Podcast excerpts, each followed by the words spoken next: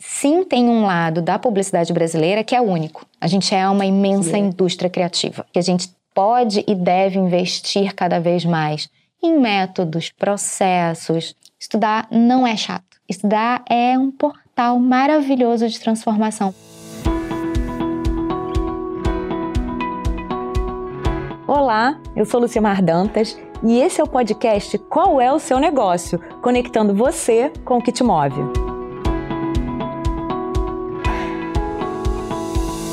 Olá, meu nome é Carla Porcino, eu trabalho com publicidade e o meu negócio é provocar transformações sociais através das mensagens que a gente coloca no mundo.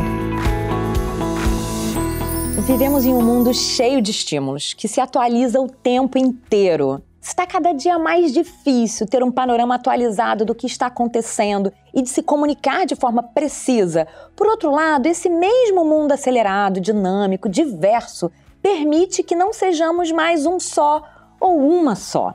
Dialogando com tudo isso, nosso podcast de hoje recebe Carla Porcino, publicitária, diretora de planejamento de uma das maiores agências de publicidade do Brasil, comunicadora, podcaster, se arrisca na arte, gosta de cantar, leitora assídua e faz tricô, gente. Ela é publicitária de formação e também tem o diploma de Direito na bagagem. Além disso, cursou pós-graduação em marketing no IBMEC. Seja bem-vinda, Carla. Muito obrigada, Lucimar. Que recepção calorosa. é incrível, né? Muita coisa para você contar pra gente. Estou muito honrada de estar aqui. Até como uma ex-aluna do IBMEC, é muito emocionante, meio como voltar para casa. Obrigada, obrigada por ter aceito o nosso convite. Para começar, né, a gente quer conhecer um pouco de você, o que te move, né? Como é que a sua carreira né, se deu, se foi movida por uma paixão. Conta pra gente. Acho que eu posso dizer que eu sou uma pessoa intrinsecamente apaixonada. Uhum. Então, eu sempre tive múltiplos interesses, como a gente estava conversando um pouco ali no backstage, em função de experiências que eu tive na minha infância e na minha adolescência, até mesmo essa escolha híbrida de formação entre o direito e a publicidade, elas vêm de um histórico de ter participado de movimentos estudantis, desde ali o começo da adolescência, então, o direito me parecia algo muito natural dentro desse caminho político, mas eu também, desde muito novinha, trabalhei como modelo. Então, eu vivia em sets, eu vivia em estúdios e a publicidade também emergiu como uma escolha muito natural de carreira.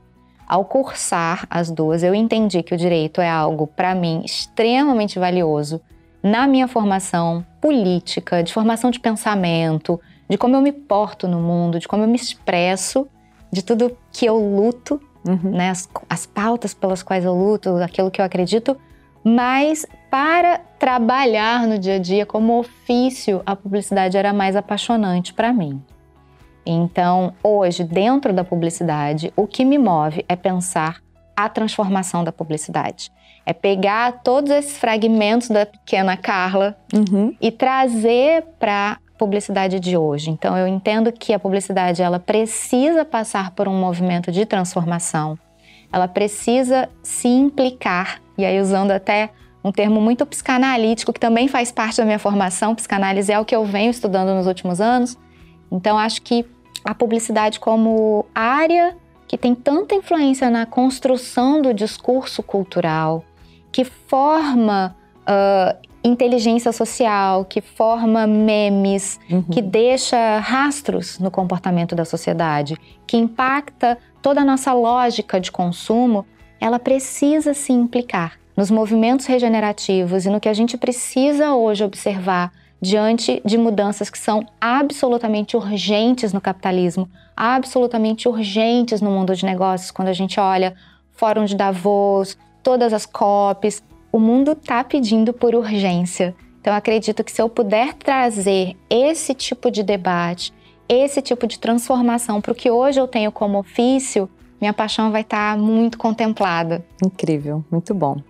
Você falou da pequena Carla, né, que começou desde muito jovem dentro de um ambiente profissional. Conta pra gente um pouco da sua trajetória. Né? O que que foram, quais são os momentos chaves que te formaram, te conformaram na grande Carla de hoje, líder, né, empreendedora, né, é, protagonista da sua própria carreira? Acho que eu diria que eles me inconformaram mais do que me conformaram.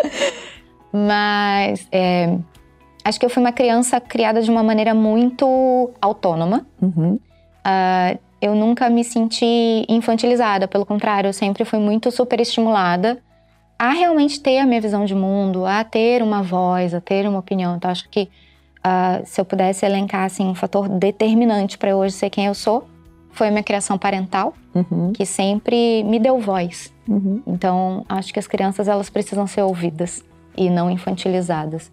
Então, acho que tem uma, teve uma pedagogia muito feliz aí na minha primeira infância. É, os professores que me acompanharam. Eu nasci num lar pedagógico, então a minha mãe é professora.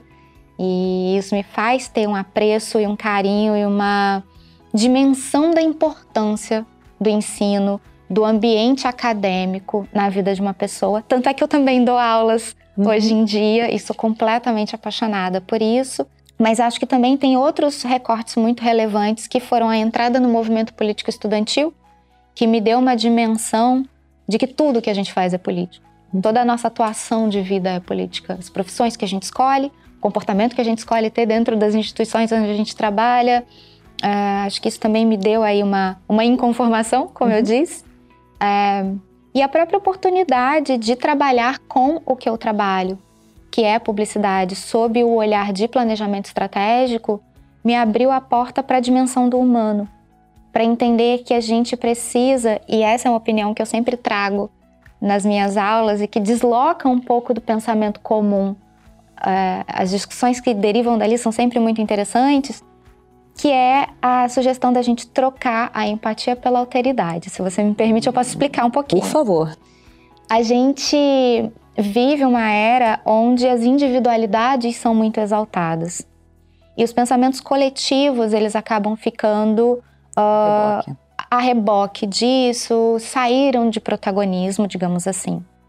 Quando a gente fala sobre empatia, a, a minha questão com a empatia é que a gente precisa buscar dentro da gente algo que se conecte com a outra pessoa para conseguir sentir empatia por aquela outra pessoa. E eu sempre dou um exemplo muito radical nas aulas. Eu falo assim: você consegue sentir empatia por um carrasco nazista?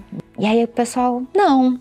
Então a empatia não é natural. Se você vai estudar um ser humano, que é a minha função, como uma planejadora estratégica, entender os hábitos, o comportamento de consumo, como é a linha de raciocínio dele, como eu faço para vender para essa pessoa, eu tenho que exercer a alteridade, uhum. que é dar ao outro o direito radical de ser outro, Sim. completamente diferente de mim, ainda que isso não me agrade, é. ainda que eu não concorde com as escolhas ainda dele. Que eu não me sinta como ele, né? Exatamente. Nem sempre eu vou conseguir me sentir é. como os consumidores de algum tipo de produto que eu esteja vendendo. Sim. Imagine, por exemplo, uma pessoa vegana trabalhando para uma linha de carnes. Ela pode fazer uma decisão ética e dizer: eu não trabalho para esse tipo de produto, porque ela não consegue, transpõe um código ético dela. Mas ainda pode ser assim, mais complexo, né? Pode ser mais complexo do que isso, e você pode, estudando o outro, falar: ok, isso não serve para mim. Isso não é da minha realidade de vida. Mas existem pessoas no mundo que hoje têm legitimidade para viver dessa forma. E como a gente constrói essa convivência com o diferente. Sim. Como a gente constrói. E eu acho que isso também traz muito do que tem acontecido na sociedade, que é essa polarização extrema. A gente vem é, se aninhando e se afinando muito com aquele que é parecido. Porque a gente está tão focado na empatia. Sim. E eu acho que o grande desafio hoje que a gente tem, até dentro da comunicação e fora, é como a gente constrói as pontes com o diferente. É. Então, acho que é um pouquinho disso. Incrível, muito bom, muito bom mesmo. É, eu queria agora ouvir um pouquinho né, sobre o dia a dia do seu trabalho. Né? Agora, uma coisa bem pé no chão. É, em geral, as pessoas romantizam que é uma agência, né? noites mal dormidas, o prazo para entregar, é, né? e de repente aquele, aquela campanha que é um tremendo sucesso. É assim ou a coisa é um pouco diferente? Não romantizem. Não tem nada de romântico, tá, gente? Tem a noite mal dormida, sim, uhum. infelizmente. E eu acho que isso também passa por essa discussão da regeneração. Sim. Acho que a gente pode e deve investir cada vez mais em métodos, processos. É, não dá mais para ser um grande episódio de Mad Men. Não tem graça. Uhum. Não tem nada de romântico nisso. Uhum. Então, eu acho que hoje isso está sendo muito debatido. como a gente garante maior diversidade, como a gente garante mais qualidade de vida no processo. Uhum. É, sim, tem um lado da publicidade brasileira que é único. A gente é uma imensa indústria criativa. A gente faz boa publicidade. Então não tem viralatismo algum nesse setor uhum. da, da, da, nossa sociedade. Uhum. A gente é muito bom nisso, uhum. mundialmente. Em nível global, a gente é muito premiado. A gente consegue, de fato, ter ali uma capacidade de criação de discurso muito sofisticada. Muito própria. Acho nossa. que isso é um mérito nosso. Talvez um mérito de tanto esforço, talvez um mérito de tantas noites mal dormidas talvez. das gerações passadas. Então, eu também reconheço esse esforço prévio, mas acho que agora a gente está numa hora de equacionar um pouco essas demandas humanas com essa excelência que a gente quer aplicar sempre. Mas eu sou completamente apaixonada pelo que eu faço estudar as marcas, estudar o cenário competitivo, estudar o comportamento do consumidor, entender de fato como a gente dá a melhor mensagem para aquela pessoa, a mensagem mais honesta possível, sempre nas leituras que eu tento fazer. É, acho isso incrível e também acho incrível ter tido a oportunidade de trabalhar em várias crises reputacionais, uhum. que também não é só sobre produto, a Sim. gente trabalha muitas Marcas. vezes as imagens das marcas, a parte institucional, então eu tenho aí também uma trajetória nessa parte mais institucional e poder me conectar com grandes marcas, como eu já tive oportunidade, e receber feedbacks do tipo: meu irmão tá vendo a campanha que vocês fizeram, ele tá chorando no sofá da sala, e que bom que você tá dando para ele o orgulho de voltar a botar o crachá da empresa no peito é algo que faz dormir melhor, melhor, sabe? Com o coração mais quentinho. Muito bom. Você falou em comportamento do consumidor, queria botar um pouquinho de luz nesse tema. É, é uma área né, que traz muitos insights, todo, né, toda a agenda né, do, do, do, comportamento do consumidor. É, muita pesquisa, né, muita observação, muita tecnologia, muita metodologia. É, conta um pouco pra gente, né, como é que é essa jornada, né, é, aprendizados nesse processo. Adoro falar sobre isso. Eu acho que tem uma parte que é extremamente de campo, uhum. onde a gente se utiliza de muitas ferramentas até da antropologia. Sim.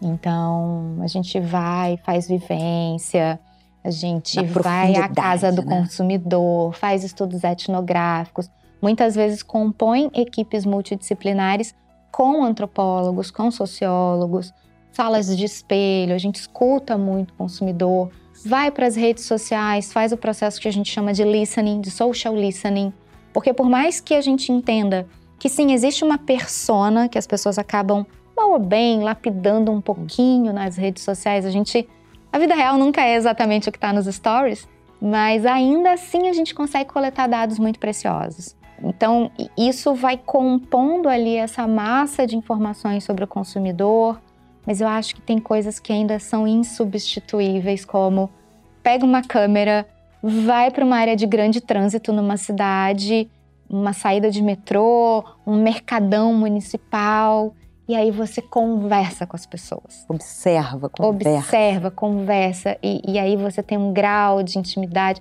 O brasileiro é muito generoso. Hum. A gente é um povo muito do aberto. afeto, muito aberto, muito da conversa. Então, é de uma riqueza. Eu acho que eu me tornei uma pessoa melhor, uhum. um ser humano melhor, a partir de todas essas conversas, de todas essas lentes culturais, sair dessa centralidade do Sudeste, ir para outras regiões do país, escutar essas pessoas.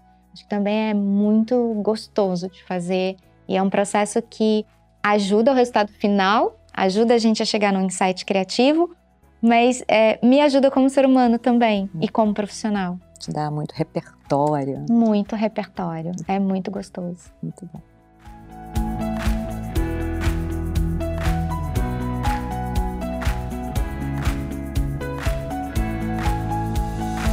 Marketing de conteúdo é um tipo de estratégia usada pelas marcas para se aproximarem do seu público através de conteúdo de valor. Diferente das estratégias promocionais, por exemplo, onde fica clara a intenção de vender um produto, um serviço, as estratégias de conteúdo buscam resolver problemas dos consumidores e engajá-los.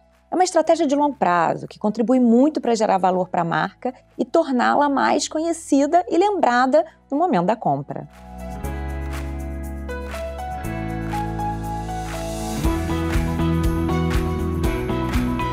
E aí, nos conte um pouco da sua experiência com marketing de conteúdo.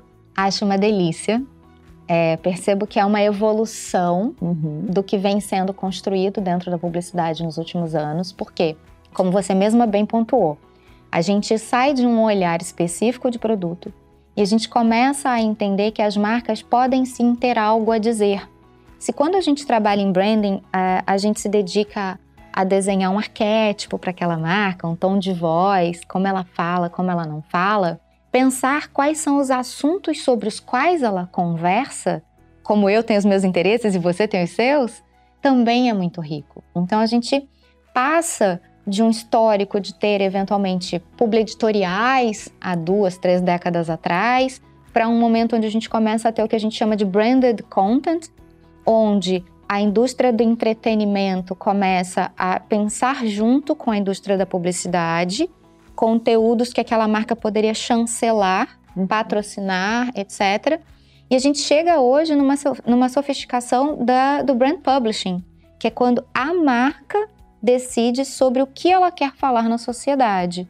E eu tive a oportunidade de trabalhar com essa questão de brand publishing atendendo a Petrobras, uhum. que é, sem sombra de dúvidas, a maior produtora de conhecimento científico do nosso país. Uhum. A gente tem o SEMPS, que é o maior laboratório de pesquisa científica da América Latina, e a Petrobras também é responsável por muitos projetos ambientais. Quando eu atendi a Petrobras, a gente percebeu uma oportunidade de trazer mais à tona esses projetos ambientais e a gente fez parcerias, por exemplo, com a fundação da National Geographic, fazendo documentários de uh, formato longo. A gente tem um filme de mais de uma hora que foi quebrado em episódios de série, tratando cada um de um projeto ambiental, de uma espécie que a Petrobras ajuda a preservar no Brasil. Uhum. Isso não necessariamente tem a ver com mitigação, isso tem a ver com apostas que a companhia faz em biodiversidade, porque o mar é um ambiente da Petrobras. Sim. Então a gente teve a oportunidade de fazer programas sobre golfinho rotador, uhum. a tartaruga marinha, os albatrozes, leão marinho. A marca não aparece em momento algum desse uhum. conteúdo, a não ser no uniforme de quem trabalha no projeto. Então, é a presença da marca num conteúdo que ela acredita, numa pauta que ela acredita Sim. e que ela quer colocar para a sociedade, de uma maneira que faz com que as pessoas tenham vontade de assistir. Elas não ficam sendo massacradas por mensagens de uh, proximidade para a marca, mas aquilo constrói uma reputação de um jeito muito uh, delicado, de um jeito muito verdadeiro também. Então eu aposto muito nisso. A gente tem outras marcas com as quais eu nunca trabalhei, mas que eu teria o maior prazer de citar. Ben Jerry's tem uma pauta muito consistente com relação à diversidade sexual, aos direitos da população LGBTQIAP+. Uhum. Isso é pauta da construção da marca. A Patagônia faz um trabalho maravilhoso quando fala sobre sustentabilidade, sobre mudanças na sociedade, constrói conteúdos com relação a isso. Então, acho que, a meu ver, essa fusão, esse encontro da indústria do entretenimento com a indústria da publicidade, ele vai cada vez mais acontecer. E para mim ele é muito bem-vindo. Carla, você falou muito de branding, né? desse novo momento de construção de marca que tem muito propósito embebido né? em toda essa jornada. Conta pra gente como é que você vê o futuro da publicidade. Ah, excelente essa pergunta. Porque eu acho que a gente tem esse papel de formar cultura, de deixar legado de comportamentos, de hábitos, é, de mensagens, de crenças. Então, quando a gente vê um movimento acontecendo na sociedade que questiona sobre o futuro do capitalismo, a sobrevivência da gente enquanto espécie, as COPs, Davos, como eu já citei. E a gente tem um movimento que parte das marcas, parte das empresas, de transformação social.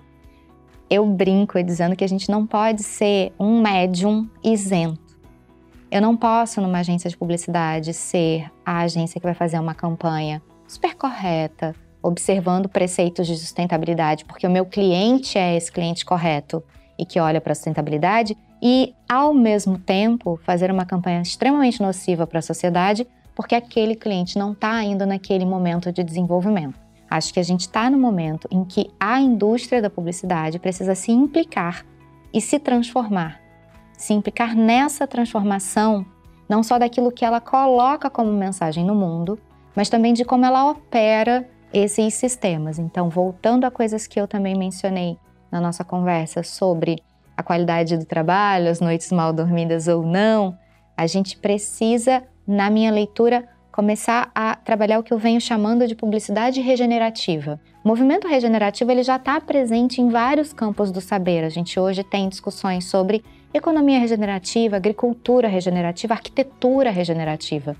E há um tempo atrás eu fui convidada para dar uma aula e eu fiquei pensando no tema que eu queria abordar.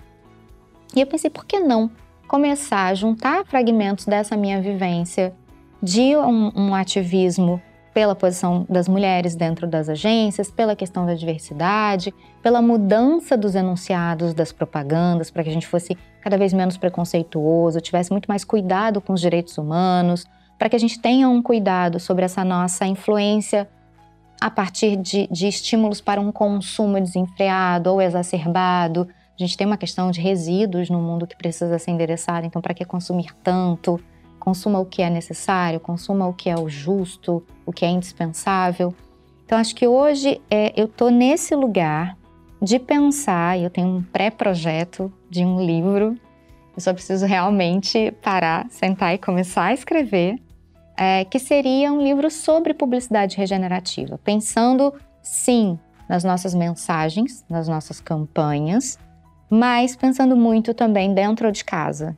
Como a gente melhora os nossos processos, como a gente usa materiais mais sustentáveis no nosso dia a dia, como a gente passa a ser um ator importante. Então, se a gente conseguir se implicar numa regeneração, se a gente conseguir se implicar numa transformação da nossa posição na sociedade, acho que isso pode ter um impacto muito relevante. E se eu puder colaborar minimamente para essa conversa, eu vou estar muito feliz e acho que a minha, minha missão dentro desse ofício, dentro desse ambiente vai estar cumprida e eu vou ter conseguido deixar um pouquinho de legado para, enfim, para o futuro, para as próximas gerações, para uma vida melhor no planeta. Incrível. Escreva logo esse livro que a gente vai ler. Sim, obrigada. A gente sabe que a atenção é um elemento chave na vida, né, na agenda da publicidade. Como é viver no tempo atual, onde a gente tem muito conteúdo, abundância né, nas redes sociais, por onde a gente vive? É, como é que é esse desafio do publicitário para né, manter a atenção, o engajamento nesse contexto? Eu acho que isso que você pergunta tem um pouco a ver com o que eu vinha falando anteriormente sobre essa aproximação do entretenimento com a publicidade, dos conteúdos interessantes, porque a meu ver, para que a gente não caia numa guerra estéril das mensagens que sejam cada vez mais estriônicas uhum. ou polêmicas, porque uhum. o que é uhum. polêmico também tem a capacidade de chamar a atenção e de gerar esse, essa captação da atenção. Para mim, o segredo está na relevância. Quanto mais relevante for a minha mensagem, quanto mais conectada com uma necessidade ou com um interesse do meu público-alvo, mais eu vou conseguir a atenção dele.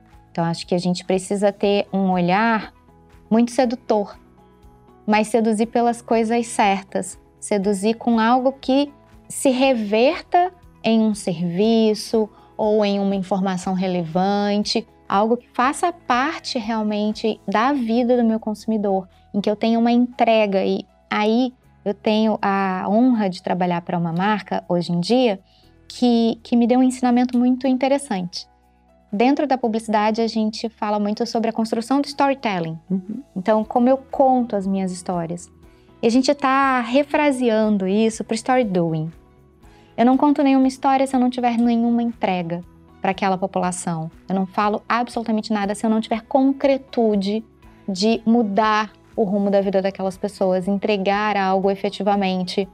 Então, acho que aí na relevância, para mim, mora o segredo da guerra pela atenção. Sim. Muito bom. A gente te apresentou como uma pessoa que canta, dança, faz tricô, é, interesses diversos, né? Uma leitora voraz. É, a gente gosta de chamar né, de mulher multi esse, né, esse perfil. Nos conta, né? Como é que esses diversos papéis se integram? Se, né? Eles se integram. E se você vê assim riscos de perda de foco ou não, se essa coisa só se potencializa no conjunto? É muito curioso isso que você está dizendo, porque só nos últimos anos eu acho que eu consegui ter uma regeneração de um ressentimento. Hum. Porque eu fiz dupla graduação, eu fazia direito também, além de comunicação. E eu me lembro que num estágio de direito, num dado momento, o meu chefe não estava de muito bom humor no dia. Ele olhou para mim meio bravo, ele queria me chamar a atenção por alguma coisa e ele virou e falou assim: Mas afinal de contas, você quer ser uma advogada ou uma comunicóloga? E eu fui tomada muito de assalto por aquilo, fiquei, né, assim, tipo, ai, meu estômago. E eu olhei para ele e falei, eu não sei. Se eu soubesse, eu teria feito só uma das duas. Acho que isso demonstra que eu ainda estou num processo de escolha. Uhum. Corta, 20 anos depois, eu vejo a Harvard Business Review e outras publicações sobre profissionais e sobre tendências de mercado apontando que o futuro é dos profissionais híbridos, o futuro é das pessoas que tenham múltiplas habilidades, múltiplos interesses, que pelo aumento do span de vida, de tempo de vida, né, da, da, da, expectativa de vida das pessoas, a gente tem a tendência daqui para frente a não ter mais só uma carreira e só uma profissão. Sim. E a única coisa que eu posso fazer nesse momento é rir, lembrar daquela conversa e ter muita vontade de voltar no tempo 20 anos e dizer para o meu chefe: você ainda vai entender porque eu sou assim. Então, acho que é, eu não saberia ser de outro jeito. Eu sou quem eu sou e todos esses pequenos fragmentos são o que compõem a minha história e a maneira como eu consigo colocar o meu trabalho no mundo, assim como qualquer outra pessoa. Sim. Acho que, é, na verdade, não é que eu seja multi. Todas as pessoas são multi. E, infelizmente, no mundo corporativo, eu acho que a gente foi é, sendo doutrinado a deixar de lado Sim. tudo aquilo que nos compõe. Mas essa é a nossa grande riqueza. É isso que vai fazer com que um planejamento estratégico que eu faça tenha uma lente diferente do colega ou da colega que está sentado do meu lado. Sim. Porque ele ou ela vai poder fazer daquele jeito, porque vai trazer toda a bagagem, toda a narrativa de vida dele, que também é multi. Então, acho que hoje eu me sinto pelo menos contemplada uhum. pelas tendências de mercado que não me condenam mais como a gente tinha uma visão mais cartesiana, mais talvez fordista. É mais especializada. Mais é, é especializada, eu acho que existe hoje uma, uma abertura e até mesmo um desejo do mercado de captar profissionais que tenham uma experiência mais híbrida, que tenham um olhar de vida um pouco mais ampliado, porque isso te ajuda a pegar diferentes ferramentinhas de dentro da sua sacola de acordo com os desafios que vão aparecendo. Sim. Você não tem só um caminho único de resolução. É, e a gente tem visto né, é, que talvez isso seja imperativo no, no tempo de hoje para o futuro, desenvolver mais habilidade, porque a tecnologia está chegando de forma avassaladora. Né? A gente vê a inteligência artificial em tantas áreas, né?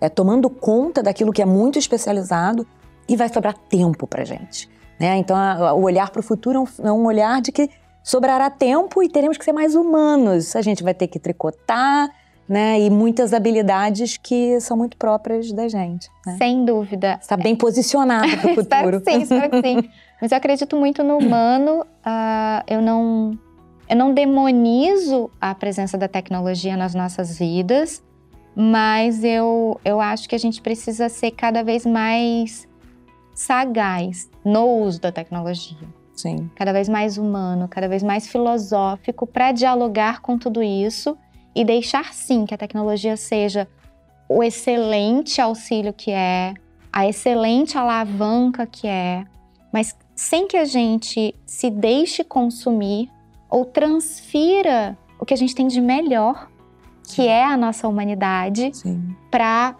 que a tecnologia tome por nós essas decisões. Incrível. Imagino que na sua área de atuação, né, no seu trabalho, você tenha que equacionar é um processo criativo, é, mas também com muita lógica, com muito processo. É isso mesmo? É. Uhum. É sim. A gente está o tempo todo alternando entre números, resultados, KPIs, ROI. Uhum. Então, no final do dia, a gente entrega resultados para problemas concretos de marcas, instituições, personalidades. A gente não pode escapar dessa dimensão, a gente não tá lá para fazer arte. Uhum. Acho que às vezes também alguns profissionais, alguns colegas querem fazer arte e, e nada contra, mas talvez ali não seja o melhor ambiente para eles conseguirem se, se sentir contemplados esse desejo de fazer arte. Então façam arte, mas façam arte como arte, Uhum. de fato. Mas a gente precisa também ser criativo, porque estamos numa guerra de atenção, precisamos ser relevantes. Então acho que aí entra a criatividade, Sim. aí entra o pulo do gato, aí entra essa ah, ah, Sagacidade. sagacidade, entra esse toque brasileiro, entra essa expertise que a gente tem. E às vezes, por que não? Entra talvez até micromomentos de geni- genialidade aqui ou ali. Uhum. Apesar de eu ser bem rígida de chamar alguém de genial, eu, eu para mim, pessoas geniais são aquelas que mudaram o curso da humanidade. Uhum. Mas efetivamente a gente pode ter pequenos lampejos de genialidade no que a gente faz, que é justamente quando a gente pega algo muito simples, muito trivial, Hum. do cotidiano, da fala social, e fala, poxa, isso dá um insight de campanha. Uhum. E quando a gente vê vira cultura, Sim. é completamente absorvido pela cultura. Aí eu acho que é quando a gente pega e faz o encontro da lógica com a criatividade, gera resultados de negócio, vende bem, reposiciona o produto, é tempestade perfeita. Uhum.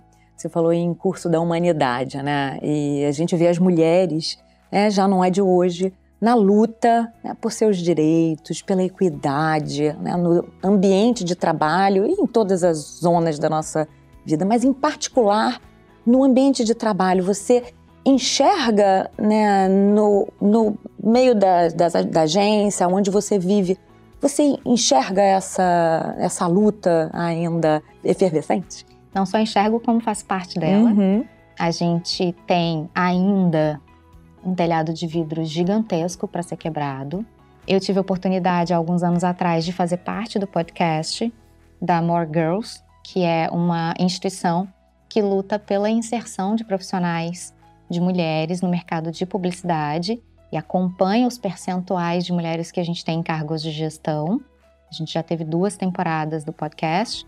Eu também faço é, é, algumas conexões com outras instituições, como a 6510, que é, tem o seu nome a partir uh, de dados de pesquisa que enfatizam o quanto as mulheres não se viam representadas pela sociedade, pela, pela publicidade, melhor dizendo, e o quão pouco elas representavam dentro do ambiente de publicidade. Então, no ano de, sei lá, na década de 2010, por exemplo, a gente ainda tinha algumas agências que nas festas de, finais, de final de ano uh, davam prêmios para determinadas mulheres pelos seus atributos físicos. Hum.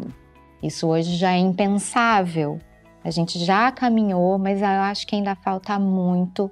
E não só na questão feminina, mas na questão da interseccionalidade como um todo. Eu acredito num feminismo interseccional. Então a gente precisa sim aumentar o protagonismo das mulheres negras no Brasil, que sabidamente estão na base da remuneração salarial em qualquer recorte que você faça. Isso é uma pauta urgente, grave, necessária que seja endereçada, não só a população negra como um todo, mas as mulheres negras precisam chegar no topo. Precisam ter os seus espaços abertos, elas são competentes, elas estão lutando por formação e a gente precisa abrir espaço e deixar elas passarem. E a gente pode falar de diversidade num âmbito muito maior. Etarismo, eu acho que é uma coisa que a gente precisa começar a dialogar, principalmente dentro da publicidade que tem esse apelo à juventude. Sim. E a gente tem uma população que está envelhecendo, a pirâmide está mudando. Então, como a gente 2040, conjuga isso, que está batendo na nossa porta? E aí a gente tem a geração prateada, que tem renda, que consome. Como a gente também endereça um discurso que não seja tão jovenzinho, que não seja tão só pela piada, mas que entenda o discurso dessa geração, o que, que eu vou efetivamente, exercendo a minha autoridade, fazer com que eu fale a língua desse meu público-alvo, desse meu target. Acho que tem muitas camadas, acho que o feminino e o feminismo é um pouco o estopim de uma conversa que precisa ser tida e precisa mais do que ser conversada. É o doing, é o fazer. A gente efetivamente está nesse momento de inflexão em que a indústria precisa se modificar, ela precisa abrir caminho, espaço para essas questões e fazer. Muito bom. Eu queria que você contasse para gente como você vê né, a integração da vida profissional com a sua né, é, trajetória pessoal e deixasse uma dica né, para quem hoje está né, é, na faculdade. O que, que você gostaria de ter ouvido quando você estava naquela cadeira e acha que faria diferença numa trajetória de desenvolvimento de carreira? Essa me pegou. O que, que eu gostaria de ter ouvido? É uma dica. É. Confia mais em você. Não fica com medo. Principalmente não fica com medo do seu tamanho. É... Os estudos da psicanálise me levaram a um texto que fala sobre aqueles que fracassam no triunfo. E eu tenho, nesses anos todos de carreira, conseguido enxergar cada um dos momentos em que eu me sabotei, porque eu tive medo do meu próprio sucesso, e em cada um dos momentos em que eu vi pessoas incríveis ao meu redor se sabotando por medo do próprio sucesso. Acho que a gente precisa acolher mais a nossa ousadia, a nossa grandeza, apostar mais nela, sair de um lugar de síndrome do impostor, uhum. e isso acaba sendo muito comum nas mulheres também. Então eu gostaria que alguém tivesse me dado a mão e falado: acredita mais em você, se cobre um pouquinho menos porque tem muito para ser feito ainda. Então, vá, vá com confiança. Acho que é isso. E estudar. Estudar, para mim, é a grande chave de transformação do mundo, a grande chave de transformação de vidas, de ascensão profissional, pessoal, intelectual, política. Estudar não é chato. Estudar não é maçante. Estudar é um portal portal maravilhoso de transformação para as pessoas no mundo. De liberdade. Ninguém perde por se dedicar, ninguém perde nada por estudar. E aí eu acho que essas noites mal dormidas são as que mais valem a pena na vida. Muito bom. É um prazer o te prazer receber. Muito obrigada. Muito obrigada mesmo, mesmo, de verdade, foi muito especial. Muito bem, até a próxima. Até. E você, já sabe qual é o seu negócio? Se gostou desse conteúdo, então aproveita e segue a gente no YouTube do IBMEC, no Spotify e nas principais plataformas de streaming. Também tem muito conteúdo e cortes lá no Instagram, arroba IBMEC, e TikTok, arroba IBMEC.oficial. Até a próxima!